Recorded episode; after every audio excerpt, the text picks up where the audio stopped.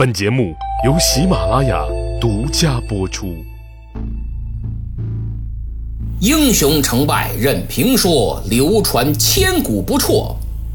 曹刘诸葛故事多，无演义不三国。诸葛亮一番话，把鲁肃和周瑜全说愣了。心想怎么着？哦，曹操大军压境，不是要得江东之地呀，是为俩美女。周瑜赶紧问道：“不知先生所说的是哪家闺秀啊？”鲁肃也很着急啊，对对对，孔明，到底是谁家的姑娘啊？诸葛亮笑了笑，心想这铺垫的也差不多了，关子也卖出去了，胃口也吊起来了，哼。该亮底牌了，都督啊！久闻江东乔公膝下有二女，长曰大乔，次曰小乔，有沉鱼落雁之容，闭月羞花之貌。这话一出口，坐在旁边的鲁肃紧张的差点蹦起来，他下意识的赶紧伸手要去捂诸葛亮的嘴。但觉得太失礼，没这么干的。问题是这手已经抬起来了，怎么办呢？他这反应也真够快的，把这手啊顺势本儿放自己额头上了，假装偏头疼。紧跟着是急忙冲诸葛亮连使眼色带努嘴儿，那意思你快快住口，可别往下说了，这话可万万说不得。诸葛亮看见没有啊？当然看见了，斜对面坐一大活人，不停地冲你挤眉弄眼儿。要说看不见，那是绝对不可能的，除非是装蒜，装看不见。可从诸葛亮同志一贯的作风来看呢，装蒜是他非常擅长的本事，更是他的本能，真可谓职业装蒜呢二十年。如此一来。鲁肃面对的就是一个永远叫不醒的装睡之人。哎，不过这回很意外，诸葛亮啊也冲他眉目传情了一回，那意思我懂啊，放心吧。鲁肃终于松了口气儿，可万万没想到，这口气儿他也就刚松了半口。只听诸葛亮说道：“这大乔习文，小乔习武。”曹操曾发过誓愿，若得江东二乔，以乐晚年，虽死无恨矣。所以我才说，莫看他兴兵百万，虎视江东，其实是为这二女也。都督何不效仿范蠡尽西施之计，差人找到乔公，重金礼聘，然后送与他曹操。如此，必可保江东无忧矣。听到这儿，鲁肃浑身上下唰，连脚都凉了。他瞪着俩眼看着诸葛亮，心想：孔明啊，孔明，你就说吧。这回好了，孙刘联盟啊，是日本船满完，哎，彻底黄了。别说联合抗曹了，今天你能不能活着走出这儿，都是未知数。我鲁子敬真没这个能力保你周全了，自求多福吧。想到这儿，鲁肃赶紧偷偷的观察了观察周瑜的反应。只见周瑜脸色煞白，头上的雉鸡尾突突突突突突突突不停的乱颤。他一只手抓着椅子的扶手，另一只手紧紧握住腰间佩剑的剑柄。说不定下一秒这宝剑就要出鞘啊！周瑜这明显是在尽最大的努力克制自己的冲动，在陷入几秒钟的沉寂之后，只听周瑜用气得略显颤抖的声音问道：“哼，既是曹操之愿，先生何以得知？”哈哈。都督，这可问着了。曹操幼子就是小儿子，名曰曹植，字子建。他天赋异禀，下笔成文，才华横溢，诗词歌赋无一不精。当年曹操灭了袁绍，就在邺城漳河之畔修建了一座铜雀台，真是富丽堂皇，巧夺天工。落成之时，他命曹植作赋一首，叫《铜雀台赋》。在这赋中提到了江东二乔，也明确表达了曹操此愿呐。说实在的，我认为诸葛亮这段话的第一句是从他进门到现在唯一的一句实话。哎，对，就他说曹植、曹子建才华横溢那句，人家确实是三国时期著名的文学家。建安文学的代表人物，在两晋南北朝时期更被推崇到文章典范的地位。南宋文学家谢灵运曾评价他说：“天下才有一旦，曹子建可占八斗。”这便是著名的成语“才高八斗”之由来。明代大文豪王世贞也曾评论说：“汉魏以来两千年的诗家，堪称诗才级别的，就曹植、李白、苏轼三人耳。”由此可见，曹植的才华高到了什么段位呀？不过此时周瑜啊，根本不关心什么曹植的才华。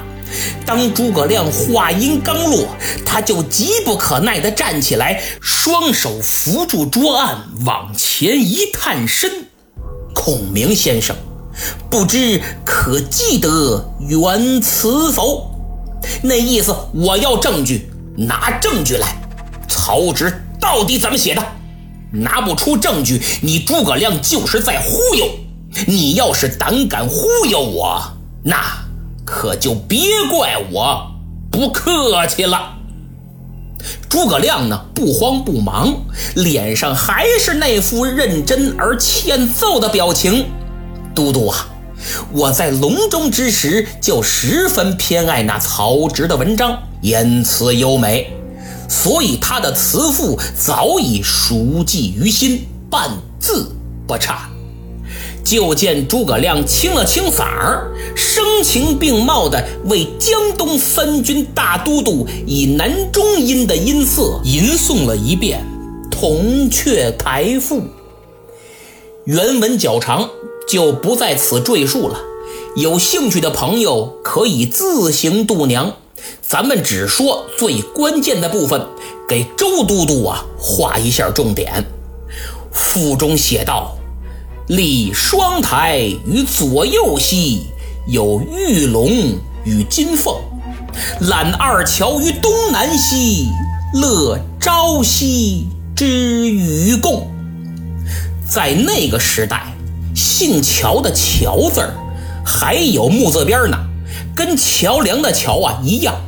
等到了隋朝，才把木字边去掉，一直到今天。所以，不管人家曹植写这句原来是什么意思，反正现在诸葛亮这么一念，就好像是他曹操想把江东大乔小乔都揽入怀中，朝夕与共，安享晚年呢。听到这儿，周瑜再也按捺不住胸中怒火了，他啪一拍桌案，差点给拍散架了。这茶杯啪嚓就被震到地上了。紧跟着是勃然大怒，腾腾腾几步走到门前，用手一指江北的方向，破口大骂：“老子欺无特甚！”孔明愣了，大为吃惊啊。他一脸迷茫的赶紧站起身来，对周瑜一拱手：“都督啊，为何如此动怒呢？当初我大汉天子也曾多次将公主许给那匈奴单于，以换得疆界太平。如今为了两个民女，都督何必大动肝火呢？不就是钱吗？多给他乔家点钱。”别亏待人家不就得了吗？再说曹操得到他二人，更不会亏待呀，一定要荣宠，这叫事儿吗？生这么大气干嘛呀？哎呀，我的先生！周瑜苦笑一声：“先生有所不知啊，大乔乃伯服将军之妻。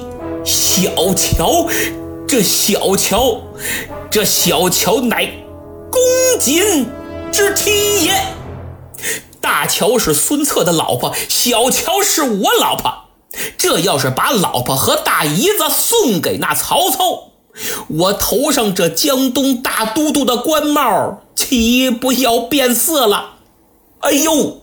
孔明迟疑了两秒，装作才反应过来的样子，冲着周瑜是一躬扫地：“罪过，罪过，还请都督见谅。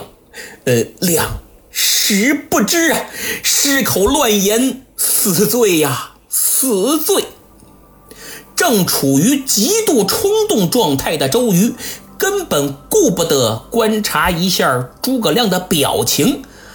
哎。先生，请起。不知者不怪嘛。只是这曹贼，哼！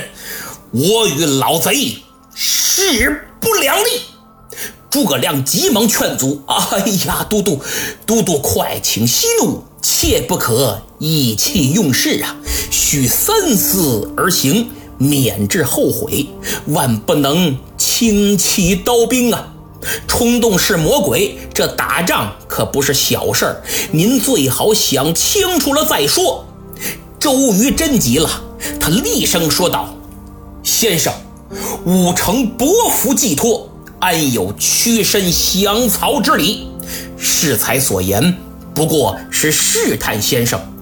吾自离鄱阳湖，便有北伐之心，纵刀斧加身，不遗其志。”望孔明先生助我一臂之力，共破曹兵。我早就想北伐的曹操了。今天老贼送上门来，就是刀架脖子上，也休想动摇我的心意。诸葛亮赶紧趁热打铁，立即表态：承蒙都督不弃，亮愿效犬马之劳。随即。三人又商议了一番，周瑜决定明日一早去见孙权，讨论起兵的相关事宜。然后鲁肃和诸葛亮就告辞而出。至此，江东最为至关重要的起决策作用的将领周瑜，就孙刘联盟共同抗曹的事儿，与诸葛亮。已经空前彻底而坚定地达成了一致。现在我们来分析一下诸葛亮智击周瑜。整场故事都发生在夜里，漆黑的深夜，闪亮的是三人坚毅的目光。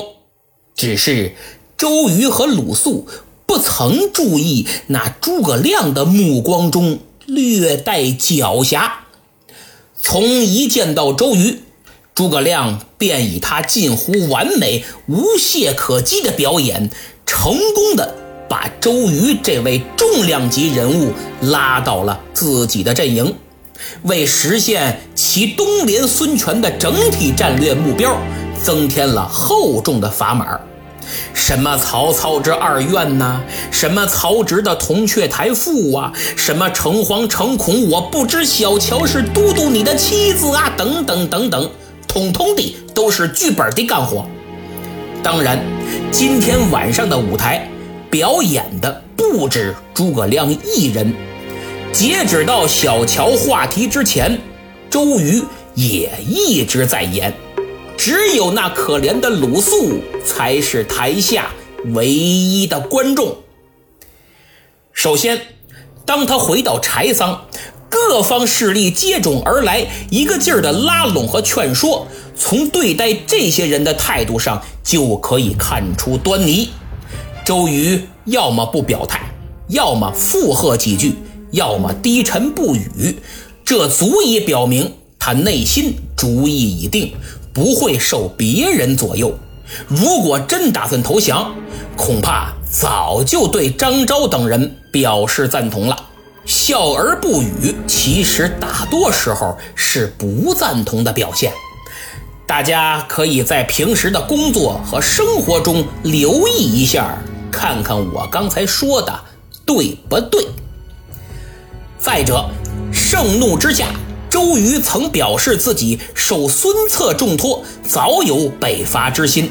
哎，其实这才是他内心最纯粹的想法。所以，周瑜上来的态度只能是一个试探。那试探的目的何在呢？说白了，就是等诸葛亮先把主动请求联合江东的态度表示出来。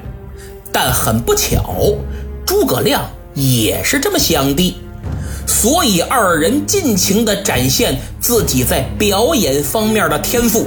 哎，你演我也演，互相配合即兴表演呗，看谁先绷不住。周瑜本来是导演兼主演，诸葛亮只是主演。可惜周都督入戏太深，演着演着就顾不过来自己导演的身份了，反而诸葛亮摇身一变成主演兼导演了。那既然一个铁了心抗曹，一个心铁了联盟抗曹，大家都有共同诉求，坐下来真心实意的谈一谈，不就直接达成一致了吗？干嘛非得表演这么一出呢？回答这个问题啊，核心只有两个字儿：利益。因为只要对方先主动开口，自己就成为帮忙的一方，这就形成了供求关系。将来在利益分配之时，就能占据更多的外交主动权。所以二人从一见面就开始斗智。最后，诸葛亮近乎无底线的巧妙运用曹植的诗句“揽二乔于东南西”，成功攻破了周瑜的心理防线。现在我们来说说这句诗吧。这句诗坏事就坏在了这个“揽”字上。哎，提手旁“揽入怀中”的“揽”，就这一个字。用在这儿，把好色之徒的那种下流、猥琐、调戏的神情和动作展现的是淋漓尽致、无一遗漏，而且画面感还特别强，很容易让人浮想联翩。不得不说，中华文字实在是博大精深呐。但如果曹植得知诸葛亮给他这么解释，肯定强烈表示自己远比窦娥呀！人家这揽二乔的二乔，指的是铜雀台的玉龙和金凤两座浮桥啊，跟你江东美女有半毛钱关系吗？曹子建只是说他老爹站在铜雀台上，能扶着这两座桥的栏杆啊。看一看漳河之水，怎么到你这儿成搂着俩美女了？说到这儿，喜欢较真儿的人也对此表示质疑，说聪明绝顶的周瑜就这么上套，也太弱智了吧？嗨，我觉得持这种看法的人有点儿太入戏了。您可别忘了，这是小说，不是真实历史。从鲁肃过江开始，什么舌战群儒，什么智击周瑜，都是虚构的，都是小说啊。罗贯中老先生是这么编的。如果您仍旧怀疑，嘿嘿，可以让他老人家托个梦，跟您呐好好聊聊。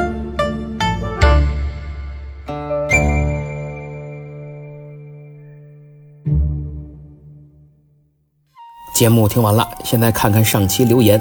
抢到沙发的是老朋友凡人战五炸，恭喜啊！上期结尾我吐槽了一下群众当中潜伏的那些极少数别有用心之人，结果听友花果山的猴子幺幺立马留言说：“刚才我把明末清初每一集全部点赞一遍，我一看还真是，哎呀，太让我欣慰了。也希望其他听友能帮帮忙，为我两个专辑呀来个五星好评，评过分的就帮我点点赞。”当然没必要挨个节目点，再把您累着，是吧？就每次听我节目的时候啊，想着点点就行。在下拜谢了。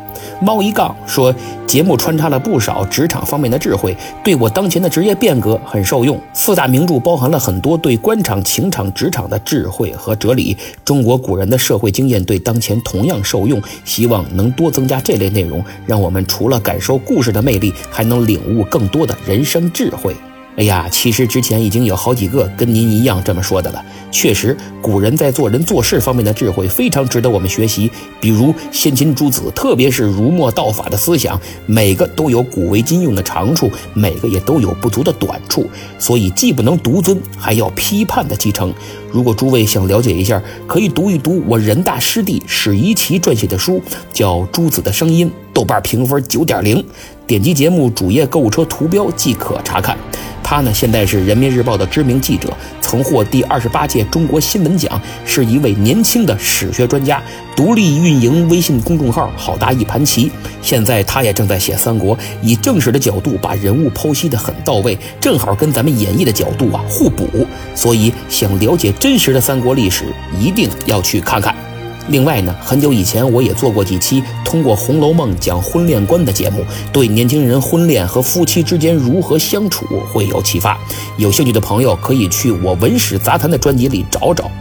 听友于三丰做了首诗，叫《赋周瑜》：周郎才貌世无双，披坚执锐来开疆，正是人生最佳绩，建功未半命已丧。写得非常好啊！希望你再出佳作。路亚散仙留言说，诸葛亮智击周瑜的武器是地道的假货，完全是他处心积虑伪造的。您说的没错。这期节目我最后也简单说了一下，从舌战群儒到智击周瑜，诸葛亮透着诡辩之才呀。现在要说一位小朋友，叫孔令泽自己。他说希望我能祝他妈妈考医生成功。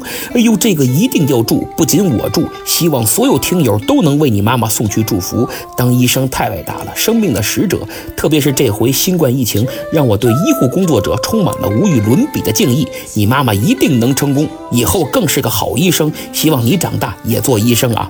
最后说几位求点名的朋友。第一位叫听友一九四一九五零六四，第二位叫武志乃宇宙，第三位叫听友三零四九六零幺三八，第四位叫白军师，最后一位叫听友二二九五零五五三四，请你们赶快订阅本专辑，并动动手指为节目点赞、评分和转发，特别是在朋友圈分享一下，在下感激不尽。咱们周日再见。